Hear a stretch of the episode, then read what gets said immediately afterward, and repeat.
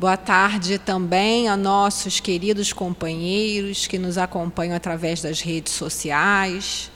Sejam todos muito bem-vindos a essa casa de amor, Centro Espírita Altivo Panfiro. Hoje, né, mais uma vez, o mês de dezembro, nós falamos especificamente de Jesus, embora sim, durante todo o ano, seja sempre também o foco dos nossos estudos. Mas estamos durante esse mês estudando as parábolas de Jesus. É, são cada uma mais bonita que a outra. E hoje nós temos a honra de receber o nosso companheiro Manuel Messias, que é lá do Centro Espírita Caminho da Felicidade, lá no Estácio, veio de longe para prestigiar a nossa casa e trazer o estudo sobre a parábola da pérola, que vai ser estudada hoje. Durante os passes, a sustentação será feita pelo nosso companheiro Carlos Lemos, que comentará o Evangelho segundo o Espiritismo, no seu capítulo 6, Cristo Consolador, dos itens 6 e 7. Vamos antes, porém, dar alguns avisos. Nós pedimos a todos que, por favor, desliguem os celulares ou coloquem no modo silencioso no vibracol precisando atender, que por favor vá lá para trás, que não fique aqui, porque qualquer movimento atrapalha a concentração. E é também aquele momento em que a gente deve se desconectar do mundo lá fora, para a gente entrar em sintonia com essa espiritualidade amorosa que já preparou aqui o ambiente para que a gente possa perceber e receber os melhores fluidos curadores né, de saúde, de paz e de harmonia. Pedimos também, né, e lembramos a todos que puderem que a nossa obra social né, entrou de recesso, mas a necessidade continua, porque as famílias ainda continuam vindo a casa no desespero, precisando de alimento, precisando de auxílio. Então, qualquer quilinho de alimento que é, eles café, açúcar, manteiga, arroz, feijão, coisinhas básicas que nós compramos para nós próprios nos supermercados. Ou quem não puder, preferir também, tem aí a doação bancária é, nós temos todos esses dados no nosso site, centroespiritualtivopanfiro.com. Acessando lá, vocês vão ter esses dados, acesso a esses dados, acesso à história da casa, como tudo começou, e toda a programação também dos cursos, que também tiveram a parada para o recesso de final de ano, mas que voltarão, que retornarão no dia 9 de janeiro. E estudar é sempre uma oportunidade, é um convite que a espiritualidade vem fazendo a todos nós, dia após dia. E temos todos os horários: temos de manhã, temos à tarde, temos à noite. Então não tem desculpa para não estudar. Nós temos também né, esses mesmos estudos via internet, mas é muito importante que compareçamos à casa. Por quê? Para que possamos fazer as perguntas, para que possamos também partilhar dessa ambiência da casa espírita. Né? Pedimos também né, que prestem atenção aí quando vocês forem, quando forem sair, né, com relação à questão aí do estacionamento, né, para que não prendam, né, que sem precisar sair mais cedo.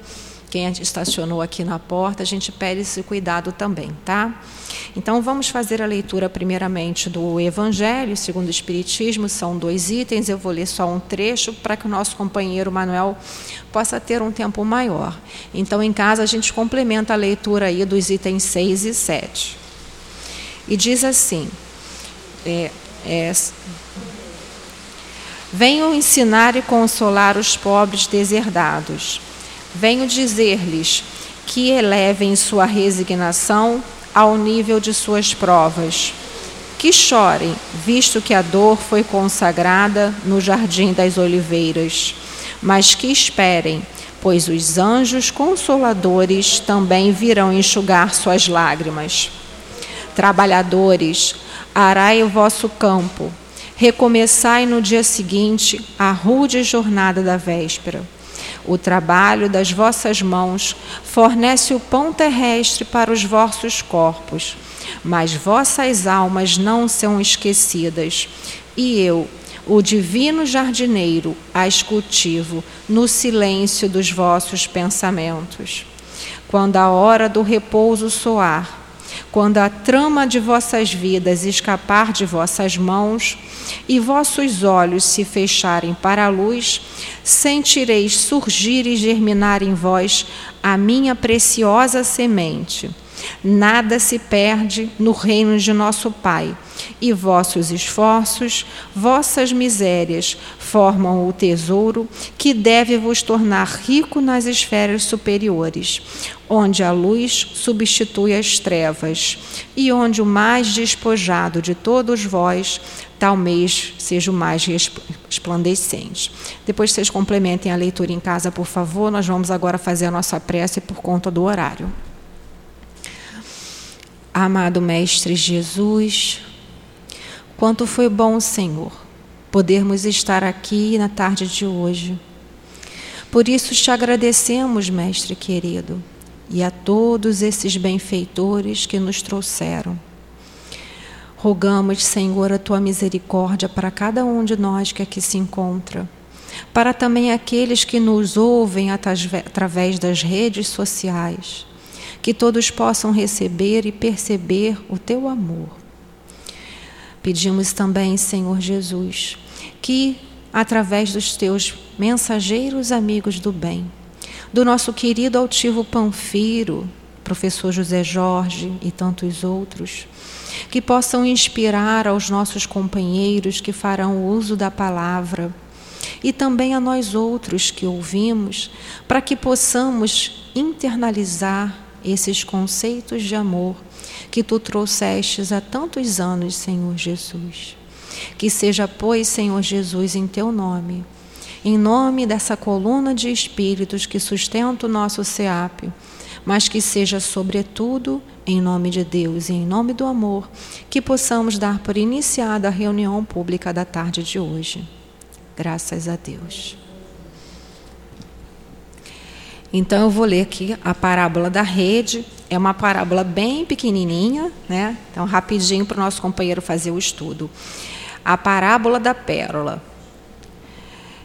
O reino dos céus é semelhante a um negociante que buscava boas pérolas e, tendo achado uma de grande valor, foi vender tudo o que possuía e a comprou. Está em Mateus, capítulo 13, é, itens 45 e 46. Companheiro Manuel, que Jesus te abençoe, te ampare e te inspire. Muita paz começar. Boa tarde a todos. Que a paz e as bênçãos do Senhor continuem em nossos corações hoje, agora e sempre com a graça de Deus. Nós sempre iniciamos um trabalho doutrinário, primeiramente chamando a atenção dos companheiros da importância desse momento que nós estamos participando.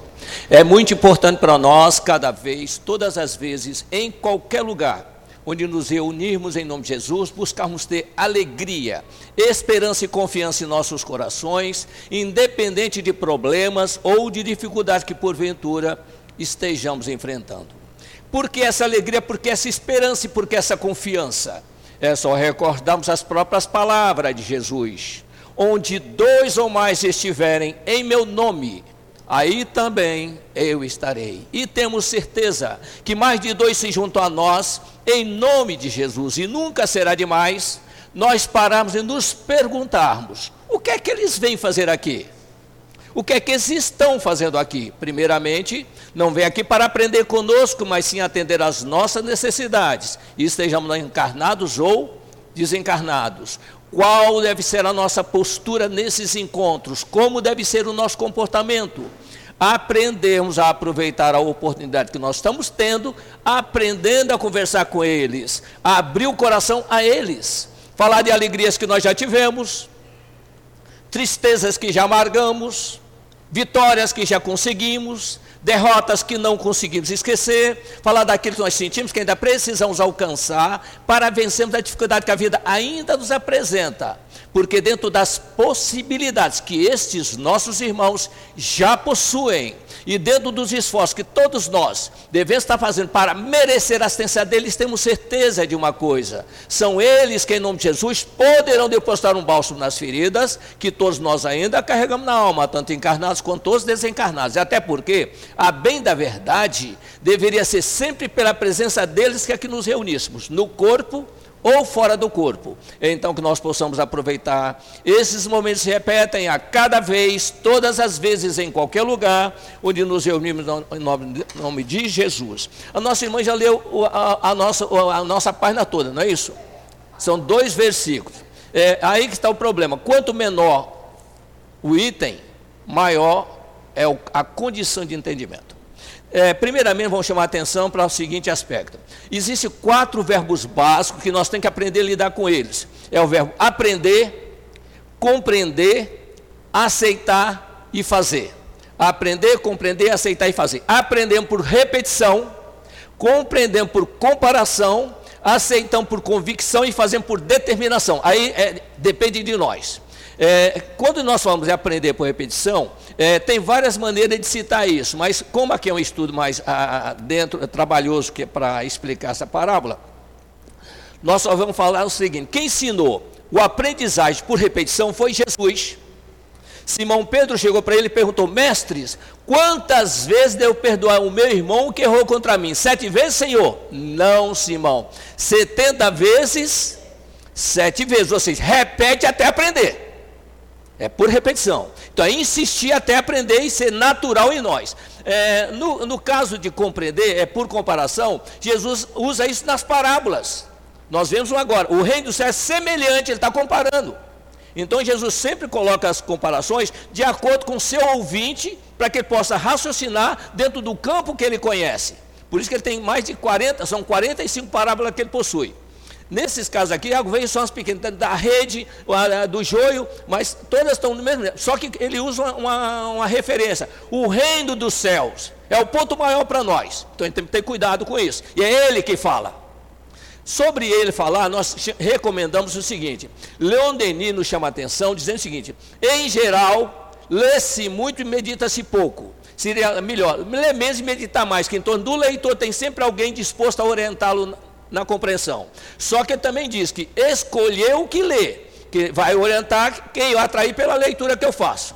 E Bezerra de Menezes tem uma frase dele que nós repetimos muito, que ele diz o seguinte: se estudarmos o Evangelho de Jesus com atenção, encontraremos solução para todos os nossos problemas, por mais angustiantes. Quer dizer, estudar o Evangelho de Jesus com atenção. Esse recado de Bezerra serve também para a doutrina espírita. Estudar com atenção. Nesse aspecto aí, nós vamos chamar algum, uma atenção dos nossos companheiros sobre algumas questões que às vezes nós usamos um termo, vocês não estão muito acostumados a mudar esse termo, então a gente tem que ter uma referência. Por exemplo, é, o livro dos Espíritos fala muito de espírito, não é isso? Kardec espírito é para cá e para lá e para cá. Em primeiro lugar, às vezes nós dizemos que Deus não cria espírito, as pessoas criam meio uma repulsa quando nós falamos isso. Em primeiro lugar, a questão 23, Kardec faz a seguinte pergunta: O que é o espírito?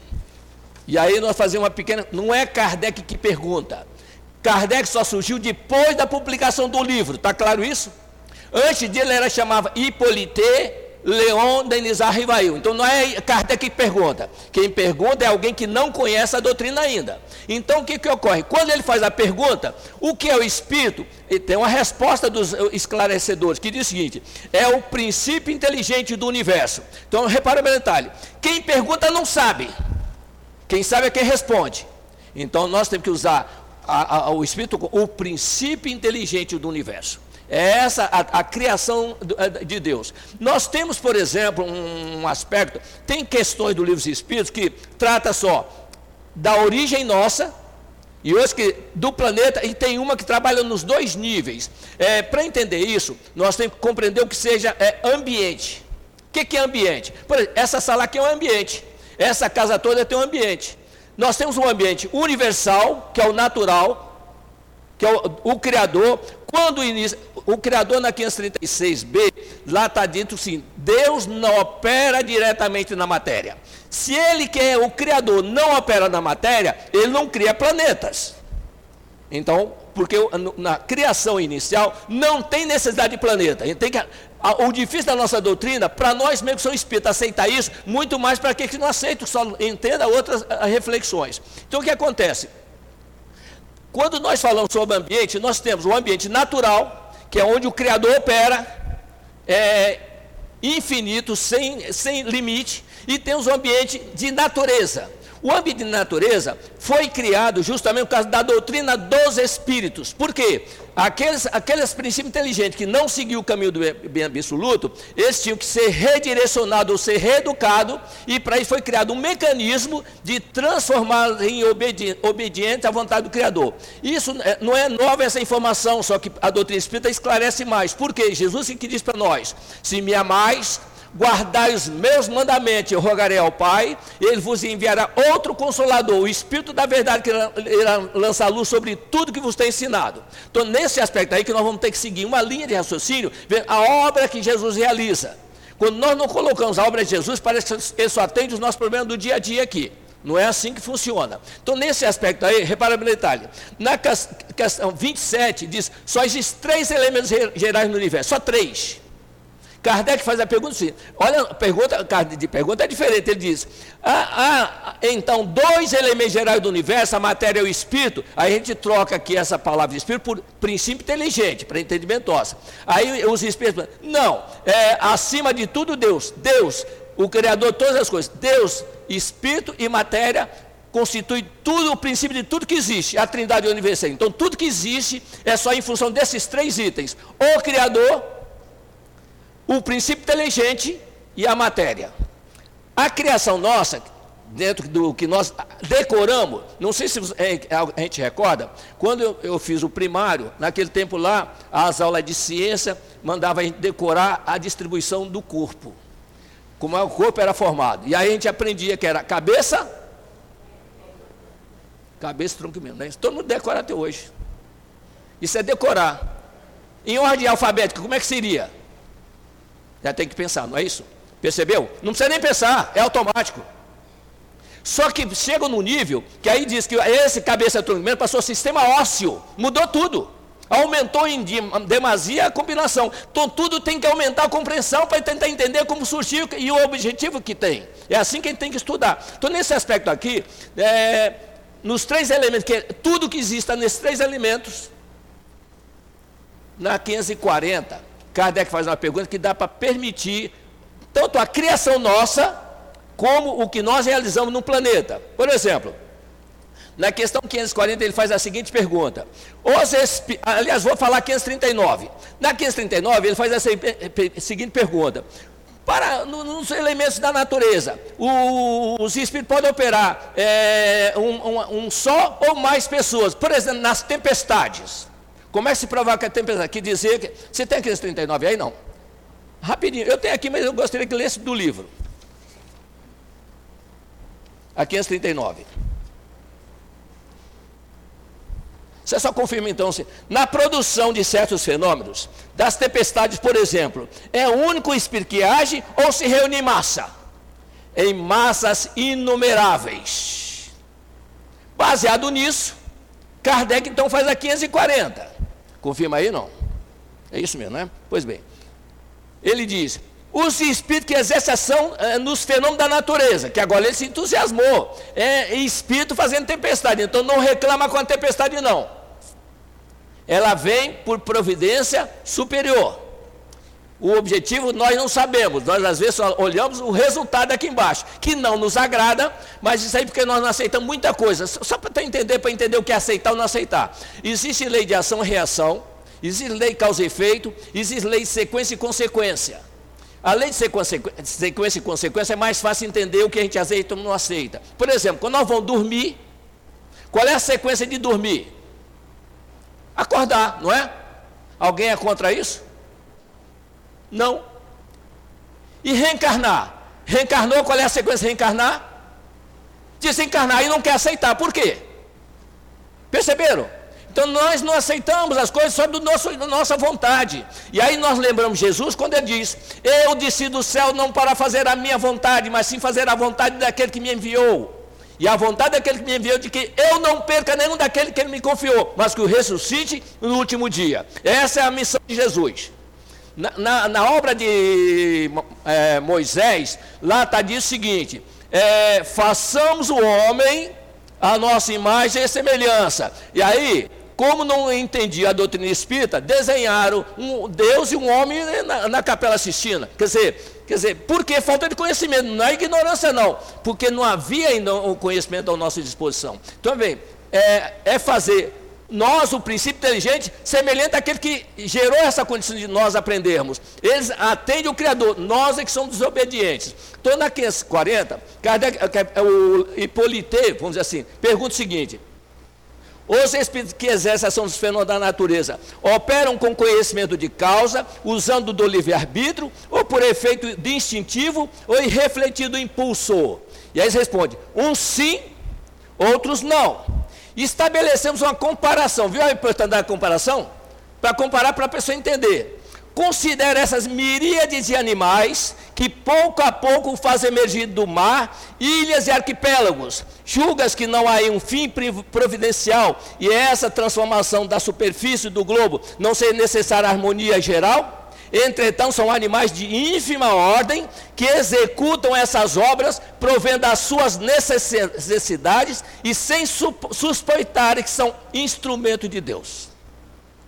Ou seja, esses seres aqui somos nós quando chegamos no planeta. Nós chegamos no planeta, é, no mundo é, é, transitórios, é a questão 234, 235, 236. Se pudesse me ler a 235 aí para nós, seria interessante que fala dos espíritos é, eleitos. 235, por favor.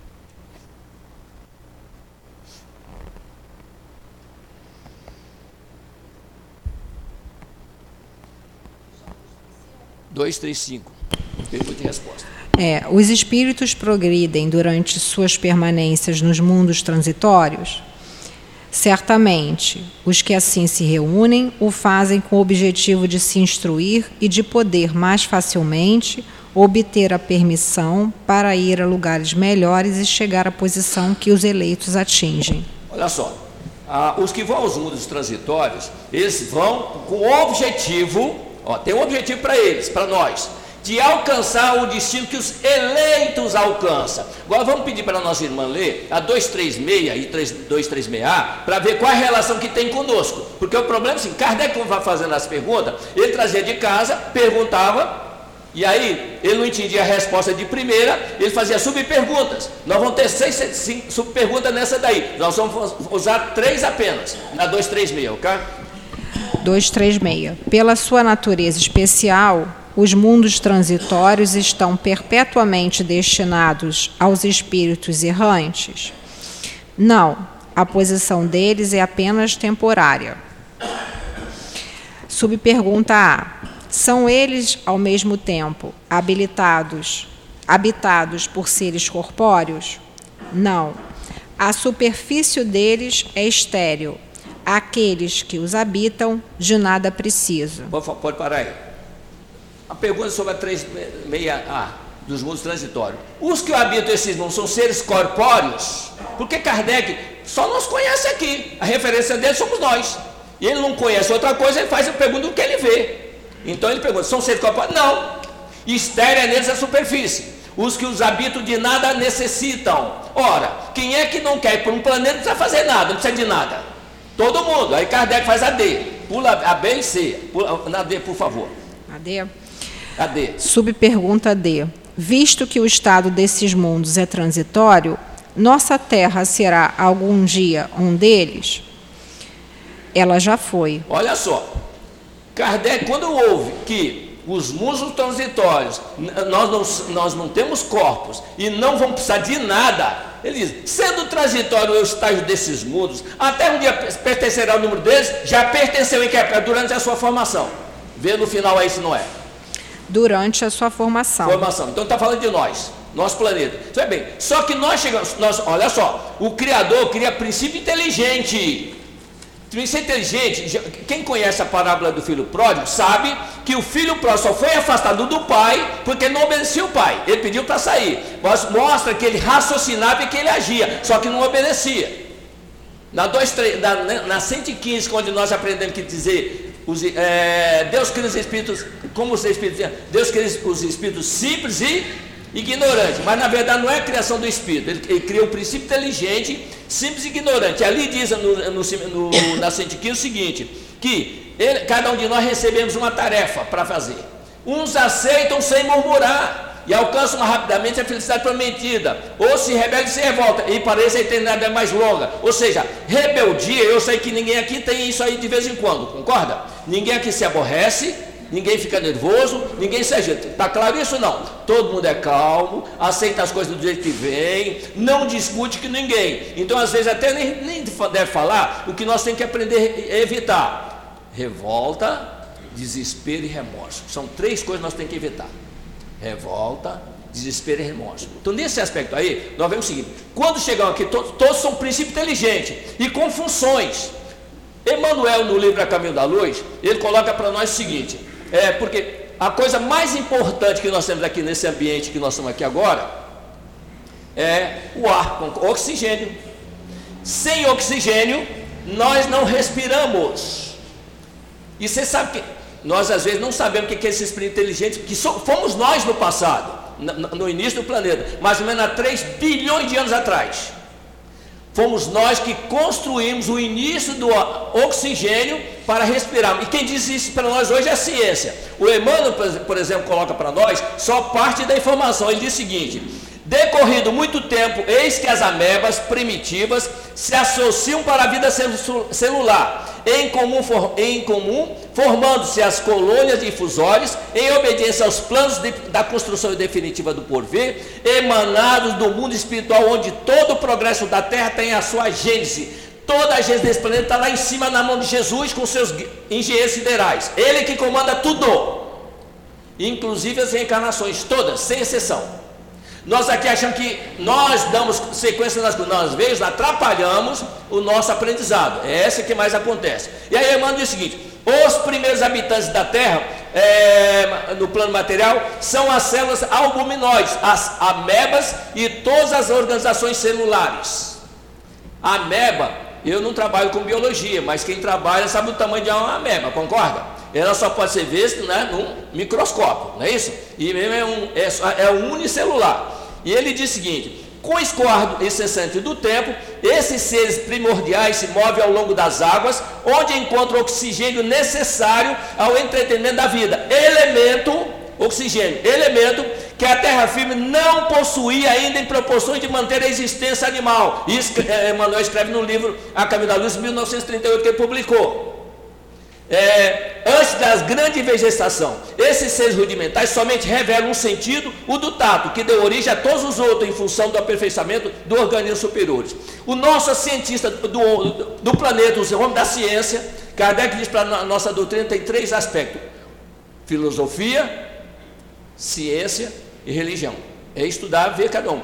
Os da ciência, eles acham o seguinte: que o acaso criou tudo, uma explosão criou tudo, é isso que eles acham. A gente acha que é o Criador, mas eles escolhem o que quer. Cada um pensa, o Criador não obriga nada a ninguém. Tanto é que nós vemos, quando ele cria, um toma o caminho do bem absoluto, outro do mal absoluto. É escolha que nós fazemos, não é isso que a gente quer? Quanto de nós, ah, né, essa é minha, ninguém manda em mim? Não é assim que às vezes a gente diz? Ainda não, olha, nós estamos aqui há alguns bilhões de anos, ainda repetimos isso, no outro nível. É aí olha só, sabe quem criou o nosso oxigênio? As cianobactérias. As cianobactérias, a ciência diz o seguinte: as cianobactérias são organismos antigos, surgiram na Terra há 3 bilhões e meio de anos. Pelo fato de realizarem fotossíntese, as cianobactérias foram os seres produtores mais primitivos, responsáveis pelo cúmulo inicial do gás oxigênio da atmosfera. E o que, que era anexar? Só que ele diz o seguinte: só que do ponto de vista da, da bactérias, a fotossíntese tem uma inconveniência. Produz oxigênio com dejeto. O dejeto da, dessa é o nosso oxigênio que ela gerou, antes de ter os elementos no planeta Terra. Que tudo começou nas águas. Tudo nas águas. Isso, Jesus participa de tudo isso. Então, quando ele faz uma afirmativa dessa que nós estamos lendo, ele tem que pensar o que, que ele sabe. Ele disse isso para Nicodemos. Nicodemos, se eu vos falo das coisas que você não entende. Imagina se eu falasse das celestiais. Aí a pergunta é: por que Jesus se aciona bactérias construir o nosso oxigênio que hoje nós respiramos para poder realmente ter os animais, os, os ínfimos. Para ter noção, por exemplo, se, é, a internet é rica de informação para nós. Nós temos é, a população nossa de espíritos entre encarnados e encarnados são 26 bilhões de espíritos do planeta Terra. O número de formigas, cada formiga é uma centelha, um princípio inteligente, está claro isso ou não? Cada formiga, cada elemento é um princípio inteligente. Só na formiga são 385 mil vezes mais maior do que a população do nosso planeta que nós temos de seres humanos. E o peso específico deles é maior do que o peso da, da população todinha nossa aqui no planeta. E são eles os mais organizados que tem. Ah, são os príncipes inteligentes. não... Só que a ciência olha isso como se fosse a natureza obrando. O que, que é a natureza para nós, espírita? Emmanuel, no capítulo 1 do a, a Caminho da Luz, ele diz o seguinte: A ciência do mundo não lhe viu as mãos sábias e compassivas no trabalho com os elementos, e a sua ação transformadora deram o nome de natureza, mas o amor foi o verbo do princípio. Quando serenaram aqueles elementos do mundo nascente, Jesus reuniu nos alturas um teto divino do seu pensamento. E uma nuvem de, uma nuvem de força cósmica envolveu todo aquele laboratório planetário. E uma massa gelatinosa cobriu os continentes e o fundo dos oceanos. Com essa massa gelatinosa surgia no orbe o protoplasma e com ele lançava Jesus as primeiras sementes do, homem do porvir. Aí começa a criação a criação, desenvolvimento do ser que vem aqui para ocupar esse planeta na condição de atingir o nível humano. Para atingir o, o, período humano, nós temos que passar pelo mineral, vegetal e animal. Isso aí nós encontramos no livro No Mundo Maior. O Calderário, conversando com o André Luiz, ele diz: André, não há protecionismo na obra divina da criação a crisada de consciência que reside no cristal, a rolar na correnteza do rio está em processo libertatório. Na árvore frondosa que se apruma por sexo está adquirindo a memória. Na fêmea do tigre, também na sua recém-nata, está adquirindo o princípio de amor. E no cimo Aguixá está conquistando a faculdade da palavra. Aí para chegar no reino nominal, onde nós surgirá o Espírito. Então nesse aspecto aí, a pergunta volta de novo. Por que Jesus escolheu, que aqui é, não é o, a, o título da parábola, a parábola é perfeita, a pérola perfeita, a parábola da pérola perfeita, porque pérola tem tudo enquanto é tamanho e condições, mas aqui é a perfeita que está, e quando está é lido aí, vou fazer apenas, claro, apenas para entendimento da importância que é, uma pequena é, correção, quando diz lá, o reino dos céus é semelhante a um negociante que buscava boas pérolas e encontrando uma pérola de, de grande valor, foi vendeu tudo quanto tinha e comprou. Eu prefiro trocar, adquiriu. Ele, ele não a compra é para revender, adquirir é para usar para si mesmo. E ninguém vende o reino do céu, que é o que Jesus está falando. Ele está comparando com o reino do céu. Nós estamos perdendo, não podemos perder o que ele comparar para nós, que é o mais importante para nós. Porque nós pensamos logo em riquezas. Para ter uma noção de riqueza, nós temos uma, uma, uma pérola, foi vendida, é, pertenceu àquela rainha de, de França, a, o nome dela é, que foi guilhotinada, Maria, Maria Antonieta. Sabe quanto ela foi arrematada? 180 milhões, no preço, 180 milhões de reais. Uma pérola pequenininha. E por que isso? Aí, a importância é que está aqui. Mas o que, por que isso dá importância? Vamos ler o que a ciência nossa coloca para nós, né? Que isso aí nós não temos em outro lugar. A pérola, quem gera a pérola é uma ostra, não é isso? Não é toda ostra que gera a pérola, só tem um tipo de pérola. E olha só, são necessárias 10 mil tentativas, em cada 10 mil tentativas, uma tem essas pérolas aí. Uma. E por isso é raridade. E aí diz, a pérola é a única pedra preciosa fabricada a partir de um organismo vivo. É um ser igual a nós que faz, fabrica uma pedra dessa. E como é que ela fabrica? Nela entra uma partícula pequenininha de areia, seja o que for, ela começa a incomodar. E aí, tipo, às vezes que a pessoa diz, ah, eu não posso, eu não posso coçar meu. Já viu? Já teve, teve coceira no pescoço, não pode coçar? É incomoda, não incomoda? O princípio tolerante também ele fica irritado. Ele não, não tem uma irritação que nós temos, que ele não alcançou esse nível. Mas ele se sente incomodado. Então ele tem que se proteger. E como é que ele se protege? Vamos ler aqui o que ele coloca. É, é o resultado do sistema de defesa contra agentes externos, que tentam penetrar em uma concha.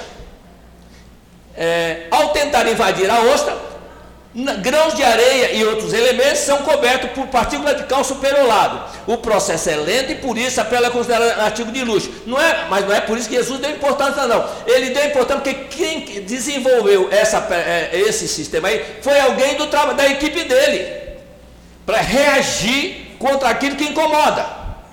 Como é que nós reagimos com alguma coisa que nos incomoda? Nós esbravejamos, criticamos, reclamamos. Como é que Deus pode permitir? Não é assim que fica?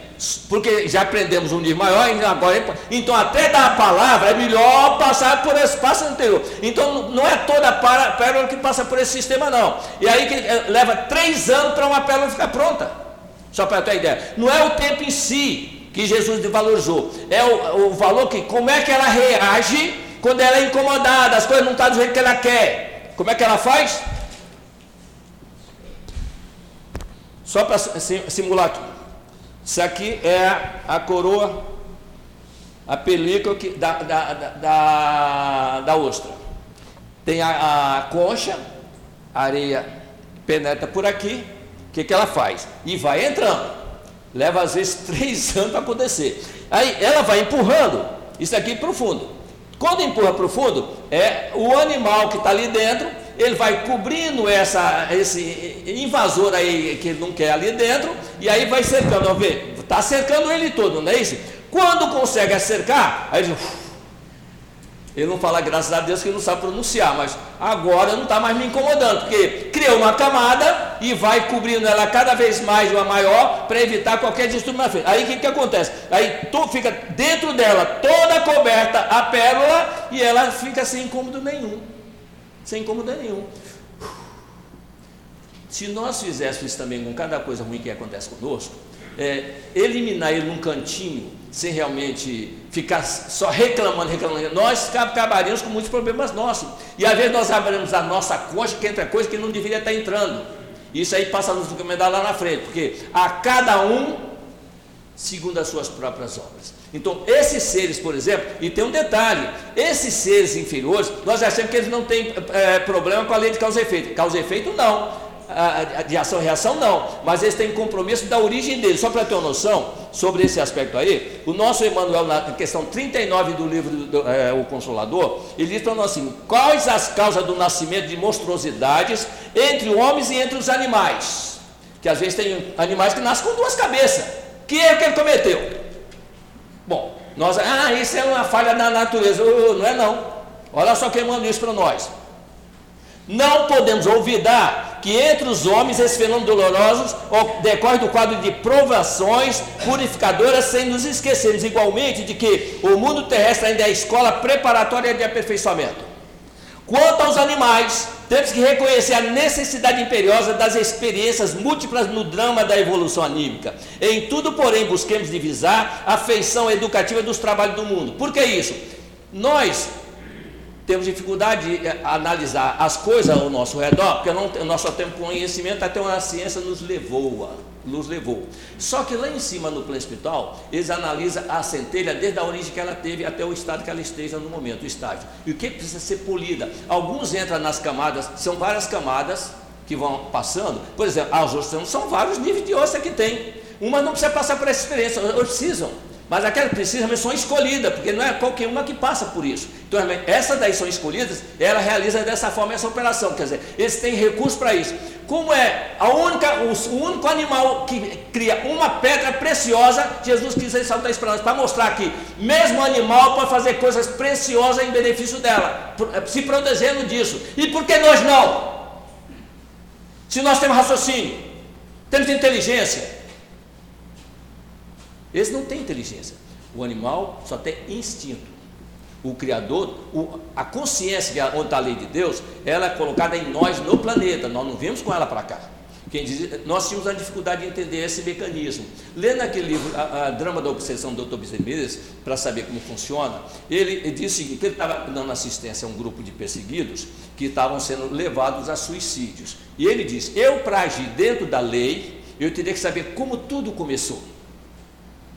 Quer dizer, ele, veja bem, nós, lembra que nós, nós aprendemos por comparação? Bezerra de Menezes, que é um espírito de, de escola elevado, ele fala, essa mensagem dele é de 1910, quer dizer, ele tinha 10 anos desencarnado já, mas ele já tinha uma evolução, e ele disse: Eu, para vir dentro da lei, eu tenho que saber quando tudo começou. Nós bastou contar uma, uma história para nós, a gente conversa, não quer nem saber se a pessoa merece, merece já, quer, já quer ajudar, sem saber se deve ou não deve. E geram com isso conflitos, às vezes, gestos contra nós. Esquecendo Jesus no Sermão do Monte, chamou nossa atenção sobre isso. Muitos me dirão naquele grande dia: Senhor, Senhor, em teu nome profetizamos, em teu nome fizemos milagre, em teu nome expulsamos demônio. Eu pergunto: quem é o médium, em sã consciência, que não gostaria de dizer, levanta e anda, e a pessoa levanta e anda? Eu quero que veja e a pessoa vê? Hã? Seria fantástico, não é isso? Mas olha que Jesus diz: todo aquele que diz, é, todo aquele que me diz, Senhor, Senhor, em teu nome profetizamos, em teu nome fizemos milagre, em teu nome expulsamos demônio, eu direi a eles abertamente, afastai-vos de mim, porque eu brado com iniquidade. Vocês não conhecem a lei, como é que você vai corrigir a lei? E nós temos essa mania. Bastou contar uma história, nós assumimos um compromisso para. Ele mergulhou para passar por isso, você tirou, agora você vai voltar junto com ele de novo para ajudar ele a passar pela prova. Vamos acordar para a realidade que o Evangelho é o princípio que nós temos que ter. O que nós temos que ter é concordância doutrinária. A oração pode nos indicar o melhor remédio para ajudar certa pessoa, sem prejudicar o processo evolutivo dele, nem o, o processo que ele tem. Só para ter uma noção, todos nós mergulhamos com um, um programa de vida, todos sem exceção. O próprio Jesus mergulhou, só que nós não lembramos do nosso. Mas Jesus lembrou. Mencionei agora há pouco. Eu disse do céu, não para fazer a minha vontade, mas João Batista, que era o mais elevado de todos nós, dito por Jesus, diz: ele não, ele não sabia quem ele tinha que fazer aqui. Ah, mas, não, mas ele é, apontou Jesus. Não, ele foi revelado a ele porque ele era médium. Ele mesmo disse no Evangelho. Eu, quando Jesus veio ser batizado por João e entrou nas águas, aí que ele sabia o que, que ele tinha que fazer. Ele olhou e viu, porque disse: Eu não o conhecia. Mas aquele que me mandou batizar em água me disse sobre quem eu visse pousar nele o Espírito Santo, era ele. Eu vi, eis o Cordeiro de Deus, que tira os pecados do mundo. Jesus se aproxima dele, e ele então diz: Jesus diz aí, João, aliás, João diz para Jesus: Senhor, eu deveria até vós, tu vens a mim? E Jesus lhe diz: É necessário que se cumpra as escrituras. Tem uma escritura para cumprir, tem uma regra para ser realizada. Então, são coisas que nós temos que saber que existem realmente condições de nós realmente seguirmos aquele princípio realmente que está dedicado para nós. É, não tem pulo para ninguém, exato? Nesse caso aí é o seguinte: por décadas, cientistas trabalharam para entender como é e por que o oxigênio surgiu. E eles suspeitam que a própria vida foi responsável por criar o ar que respiramos. Quer dizer, eles acham que foi o ar que respiramos. Nós sabemos hoje as cianobactérias que criam elementos ínfimos na 540 fala daqueles que criam ilhas e arquipélagos, sem saber o que está sendo feito. Mas quem dirige, ele sabe o que eles têm que fazer. Porque o trabalho é para todos. O Pai trabalha até agora e eu trabalho também, disse Jesus. Nesse aspecto aí, nós verificamos uma coisa, não é isso? É, quando nós falamos do ambiente natural, ali reza a lei natural. O que, que é a lei natural? Questão 614, 615 que se deve entender por lei natural? A lei natural é a lei de Deus, é a única verdadeira para do homem. Indica-lhe o que deve fazer ou deixar de fazer, e ele só é infeliz quando dela se afasta. Quando nós falamos é, sobre nós, aqui é um ambiente. Quando nós falamos de um ambiente natureza, é esse quadro aqui, limitado a essa última escala aqui. Aqui termina o nosso planeta na, na que Jesus traçou para nós. Nós temos aqui o nosso planeta, temos é, zonas abaixo aqui, as trevas aqui abaixo de nós. Quem lê o livro é, Libertação sabe o que nós estamos falando. Aqui abaixo de nós tem regiões onde somos julgados às vezes quando descemos no nosso padrão vibratório. Acima daqui, cada plano desse aqui, o umbral grosso, umbral médio, umbral fino, são realmente ambientes, de acordo com a necessidade daqueles que vivem ali. São ambientes. Aqui nesses dois últimos planos aqui em cima, tem o ambiente é, da questão do campo da ciência e o outro do campo da, que dedica ao bem da humanidade. Nesse aí nós nem chegamos lá. Se nós não chegamos, o próprio André Luiz nem chegou no campo da mãe dele. Quem leu o livro Nosso Lar, se alguém já leu, no livro Nosso Lar, diz: Mamãe, eu podia visitar seu plano? André, eu tenho o que fazer. Quer dizer, a gente parece até que é uma falta de interesse com o. Não, não, ele não vai fazer o que lá? Vai achar até que ela está numa situação boa e não leva ele para lá. É a cada um segundo as suas próprias obras. E que às vezes nós temos que utilizar. Nós aqui falamos para esses encarnados que nunca assistiram a reunião doutrinária. Por que, que nós fazemos isso? na, na 378 do Consolador, o Emmanuel disse para nós o seguinte: que existe, perguntar a ele por que razão são trazidos irmãos espíritos encarnados nas reuniões públicas. Vocês poderiam ouvir os seus amigos espirituais que poderiam doutriná-lo. E aí diz o seguinte: que existem espíritos que desencarnam as suas ideias fixas, não vê nem ouve seus amigos espirituais. São trazidos a reuniões públicas para, em comum acordo com, entre os, os, pelos próprios guias espirituais deles, em comum acordo com os encarnados e os estudos são feitos, e ser esclarecido e começar a trabalhar em cima dessa informação. Nesse caso aí, André Luiz, por exemplo, ele nunca participou de uma reunião dessa, mas ele lembrou, quem lê a obra sabe disso, ele lembrou que ele ouviu uma vez, assistindo uma preleção religiosa, que ele, alguém dizer que Deus veste as ervas do campo e alimenta os pássaros do céu. Quando ele lembrou disso, ele começou a repetir isso e disse: Eu também sou seu filho. E começou a orar e pedir, e as lágrimas lavavam o rosto dele. Oito anos perambulando dessa, desse jeito. Ele diz: Não sei por quanto tempo levou uh, o meu, uh, minha, meu choro. Eu sei que um momento fez-se luz em torno de mim, no mesmo lugar que ele estava de, de, penumbra, de escuridão, no mesmo lugar, não saiu nem do lugar. Mas aí ele mudou o padrão dele. E um velhinho chegou e disse: Meu filho, sua prece agora foi ouvida. Nós, às vezes, não sabemos fazer a prece. Oito anos, o André Luiz tinha a mãe dele do lado dele e tinha o Clarenço do lado dele. Não via nenhum dos dois. E os dois não podiam fazer nada por ele, ele não, não abriu os canais de comunicação. Ah, mas podia levar, sim, podia, isso é a nossa opinião, mas não é deles. E tem que respeitar a opinião de quem manda. Manda quem pode, obedece. Não tem juízo. Ela é regra geral, gente. Mas não, não, nós sabemos que não, a nossa é que tem que prevalecer. É só eu tomar partido favorável, porque às vezes eu me encaixo naquilo ali que eu estou querendo também receber. E não é assim que funciona. Por isso Jesus diz: quer ser meu discípulo? Negue-se a si mesmo, pega a tua cruz e siga meus passos, não é isso? É, nesse aspecto aí, tem um item na gente que diz: a natureza jamais se encontra em oposição a si mesma. Uma só é a divisa do abrasão do universo, unidade e variedade. Trouxe aqui apenas para mostrar para os nossos irmãos o seguinte: como é que funciona o, a formação do espírito? A formação do espírito está na questão 607. Vou até lá para uh, ler aqui para nós. Podia pegar para nós, por favor? 600. Lê primeiro a 190, porque Kardec pega a 190, ele pergunta qual, qual, como é a alma na última encarnação, na primeira encarnação dele? É a 190. Veja bem como é que Kardec funcionava com os estudos dele. 190, por favor. Qual o estado da alma na sua primeira encarnação? Qual o estado da alma na sua primeira? Kardec ele tinha um método. Ou ele partia do efeito para a causa, ou da causa para o efeito. Então, agora ele quer saber qual é o estado da alma na sua primeira encarnação. Sempre tem uma primeira, não tem a segunda. Ninguém tem a, a segunda.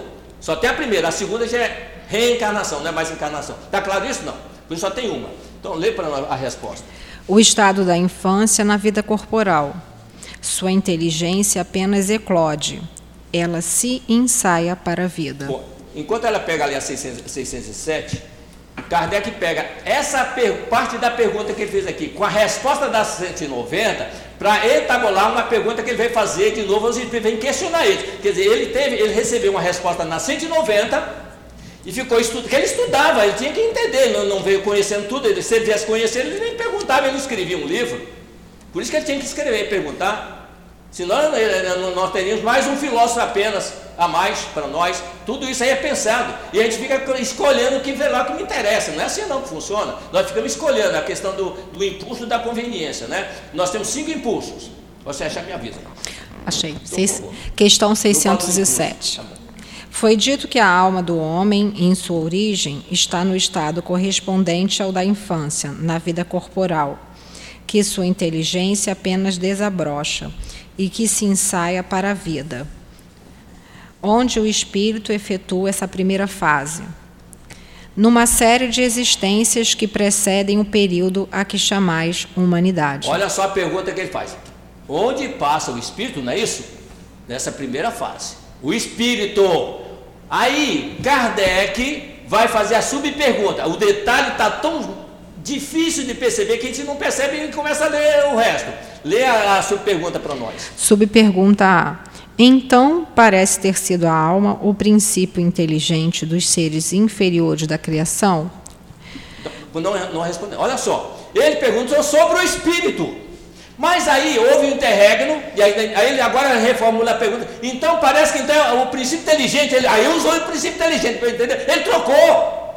Ele viu. E olha só um detalhe: Kardec tem uma característica fantástica. Ele estudou 35 anos o magnetismo. Tomou conhecimento da doutrina espírita em 1854. Em 55 ele começou a ver o movimento. Em 56 ele estava trabalhando. Em 57 ele publicou o livro. Ele trocou dois anos de conhecimento da realidade com 35 anos que ele tinha nas costas. Nós vezes não queremos mudar a nossa ideia antiga, só, só lá que eu já aceitei.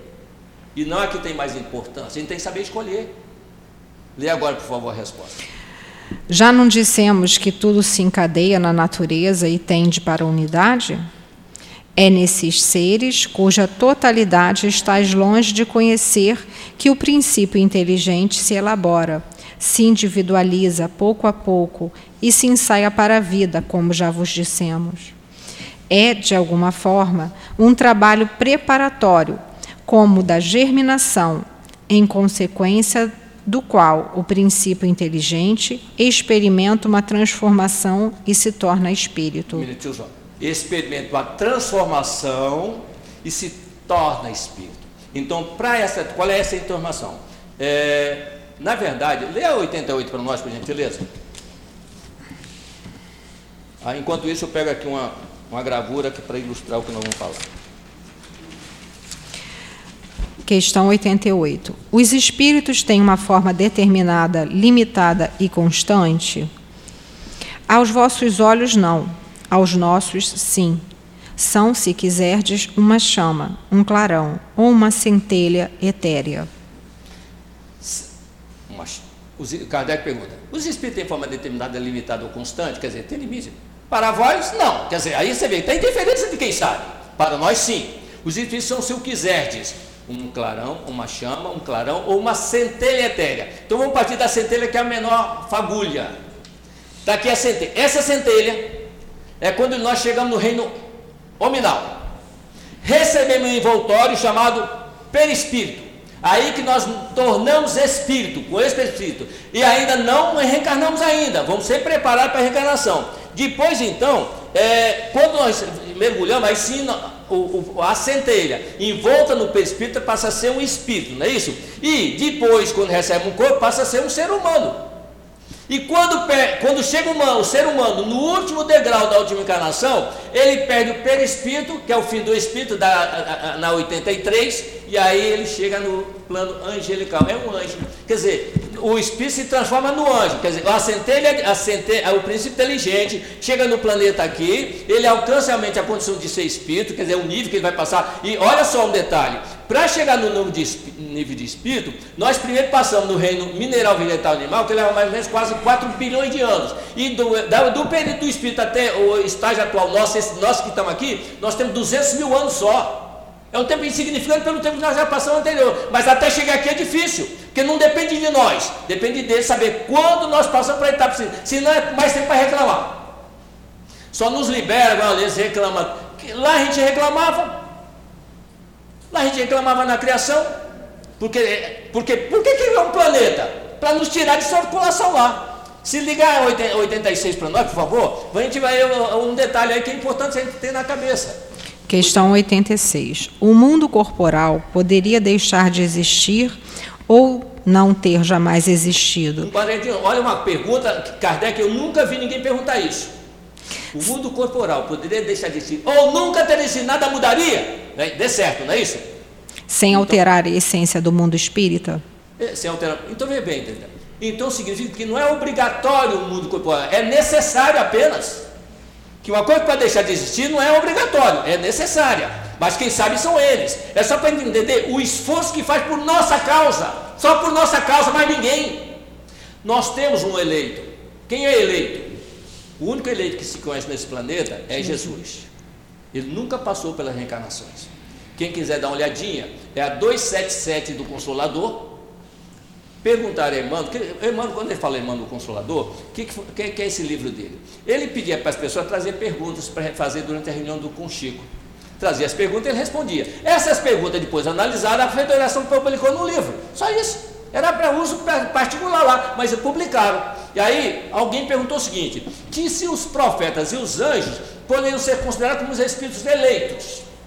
E ele responde o seguinte: que os, os profetas, no termo da, da, da, do trabalho deles, são os é, chamados para a sementeira divina. Chamado, entre aspas, aos chamados para a sementeira divina. Quanto aos anjos, no nível de elevação que já alcançaram, são os espíritos redimidos, são os escolhidos para fazer a vontade daquele cujas palavras não passarão. Mas quanto ao eleito, é aquele que segue em linha reta sem as quedas que nos são comuns. E é justo afirmar que o nosso plan, o, o planeta Terra só conheceu um eleito na figura de Jesus Cristo. Só um que nós temos. O Filho unigênito. E aí nós entendemos o que, que é a doutrina dos Espíritos a gente fala, existe doutrina dos espíritos e doutrina espírita. O que é, a doutrina dos espíritos? É um mecanismo que nos faz, nos retira do ambiente natural nosso, traz para o ambiente de natureza, coloca mesmo para nós passarmos pelo mineral, vegetal, animal, chegarmos no nominal e aí realmente poder realmente até retornar para outros mundos mais adiantados. Isso aí está completo o serviço. Para justificar isso, na, na questão, eh, eh, no Evangelho de João, no capítulo 17, só para ter uma ideia sobre prioridade, Jesus tem mais quatro minutos, não tem? Temos, quatro minutos. Jesus tinha que passar uma mensagem para o discípulo deles. Nós achamos que o maior, a, parte mais bonita do Evangelho é o Sermão do Monte, não é isso? Realmente é, a beleza que é. Mas talvez nós não tivéssemos o Sermão do Monte, Jesus não fizesse a última reunião do último dia dele junto a nós, somente com os discípulos dele. Porque ele notou que os discípulos deles eles não tinham ainda a essência do conhecimento que Jesus representava. Eles não tinham que fazer nada, Jesus defendia tudo. Aí o que, que ele faz? Ele marca uma reunião no cenáculo e não pode entrar ninguém.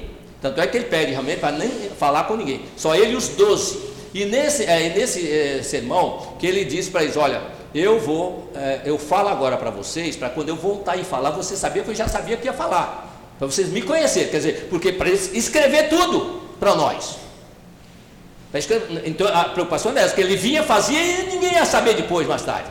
Então, eh, no Sermão do Cenáculo, ele, na, na, no capítulo 17, ele fala duas coisas, que todo mundo que fala sobre nossa existência planeta só parte do planeta para cá, ninguém volta antes. Mas Jesus vai antes do planeta existir.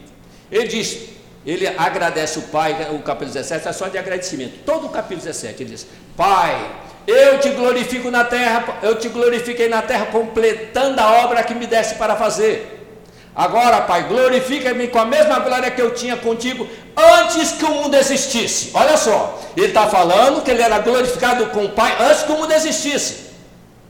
E lá em João nós sabemos porque João diz, ele, é, é, ele veio ao mundo, o mundo foi feito por intermédio dele, mas o mundo não recebeu. Mas todo aquele que o receber poderão tornar-se filhos de Deus, quer dizer, é, João começa no Evangelho, João no primeiro capítulo e no, logo no primeiro versículo, já começa assim: no, é, é, no princípio criou os céus e a terra, né? criou realmente, uh, uh, criou o céu. E nada que foi feito foi feito sem ele. Ele veio ao mundo e o mundo foi feito por intermédio dele. Está no versículo 10. E o mundo não recebeu.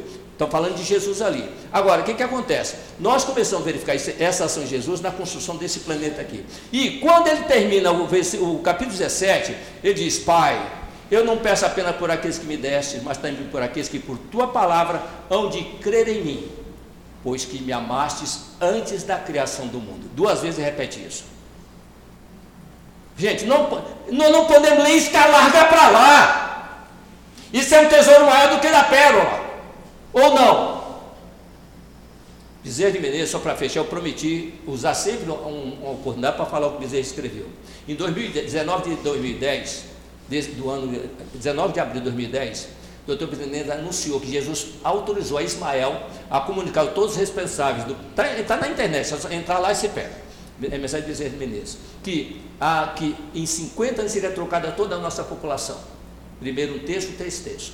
E quem quiser observar as medidas que Jesus tomou sobre o aumento da população, a gente fala que aumentou, não é isso? Kardec, só colocar para vocês entenderem, Kardec quando chegou aqui no planeta, atingiu o primeiro bilhão de encarnados. Primeiro bilhão.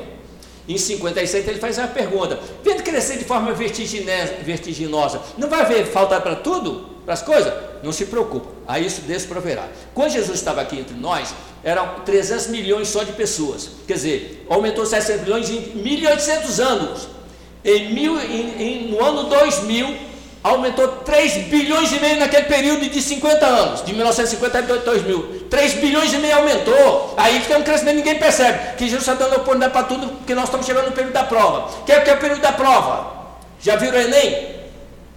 O Enem é aquele que você faz, estuda para melhorar de vida, não é isso?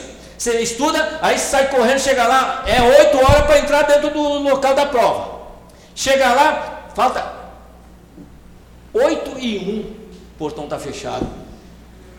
A pessoa fica indignada. Eu estudei oito anos, um ano todo, e chega aqui e me bate a porta na cara. Por quê? O menor que perdeu foi você, não fomos nós não. Você não tem horário? E quem entrar? Jesus disse para nós também. Quando o chefe de família fecha a porta, você vir bater, deixa-nos entrar, Senhor. Não vai entrar. Mas falo, nós falamos contigo nas praças públicas. Deixa-nos entrar, Senhor. Vocês serão lançados dentro da velha choro ranger de dentro. É a seleção natural, gente. Vamos acordar para a realidade. Vamos começar a ler mais coisas interessantes que nos justifica e passa a mudar uma vez só, sinceramente, e a chance chega para nós. Um dia a gente fala mais sobre isso. Que o Senhor nos abençoe. Nós agradecemos ao nosso companheiro Manuel Messias e pedimos então aos nossos médiums que ocupem os seus lugares. Enquanto isso, nós outros vamos fechando os olhinhos, nos acalmando, mentalizando a doce figura do meigo Rabi da Galileia. Também os que já tomaram o passe de cura, também se concentrem, pois aqui é um complemento do tratamento. Louvado seja, Senhor Jesus, o teu nome para sempre seja louvado. Agradecemos, Mestre querido, mais uma vez e pedimos aos benfeitores amigos dessa casa de amor que possam trazer mais um tanto de amor através das mãos desses irmãos médiuns. Que seja, Senhor Jesus, em teu nome, mas sobretudo em nome de Deus, que possam ser iniciados passes. Somos trabalhadores da seara de Jesus. O trabalhador da última hora é o indivíduo que realiza todas as tarefas que lhe cabem no mundo, com dedicação, sacrifício e amor. O Espiritismo nos dá uma fé inabalável no futuro e a dúvida cruel não se apodera mais das nossas almas, fazendo com que vejamos os fatos de um ponto de vista elevado. A importância das vicissitudes terrestres desaparece no amplo e esplêndido horizonte que ela abrange. E a perspectiva da felicidade que nos espera dá-nos a paciência, a resignação e a coragem de seguirmos até o final do caminho. Deus consola os humildes e dá força aos aflitos que imploram por ela. Deus é o grande médico das almas e vem trazer o remédio que deve curar-vos, os fracos, os sofredores e os enfermos, pois são seus filhos prediletos e virá salvá-los. Seu poder cobre a terra inteiramente e por toda parte. Ao lado de cada lágrima, ele colocou um bálsamo que consola. Deus faz um supremo apelo aos nossos corações por meio do Espiritismo. Escutemos-nos. A incredulidade sejam extirpadas das nossas almas doloridas. São monstros que se saciam com o nosso sangue mais puro e que nos provocam, quase sempre mortais. O devotamento e abnegação são uma prece contínua e encerram um ensinamento profundo. A sabedoria humana reside nessas duas palavras. Amai e orai. Sede dóceis aos Espíritos do Senhor. Invocai-o do fundo do coração. Então, ele vos enviará seu Filho bem-amado para vos instruir e vos dizer essas boas palavras. Eis-me aqui, venho até vós, porque me chamaste. Que todos os espíritos sofredores possam compreender essa verdade e, em vez de se revoltarem contra as dores e os sofrimentos morais que são o seu quinhão aqui na terra. Usai, pois, como divisa estas duas palavras: devotamento e abnegação. E sereis fortes, porque elas resumem todos os deveres que a caridade e a humildade vos impõem. O sentimento do dever cumprido vos proporciona a tranquilidade de espírito e resignação. O Cristo disse: Bem-aventurados aflitos, porque serão consolados. De maneira em geral, perguntamos: Como sabe? Por que estás sofrendo? Assim, irmãos, que nós possamos estar sempre com o nosso pensamento voltado ao nosso querido Mestre, ao nosso Pai, para que possamos ter paz e evoluir espiritualmente. Graças a Deus.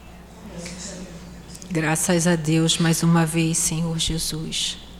Graças te damos, Mestre querido, por conseguirmos mais uma vez termos chegado até aqui, termos assistido o estudo, termos recebido.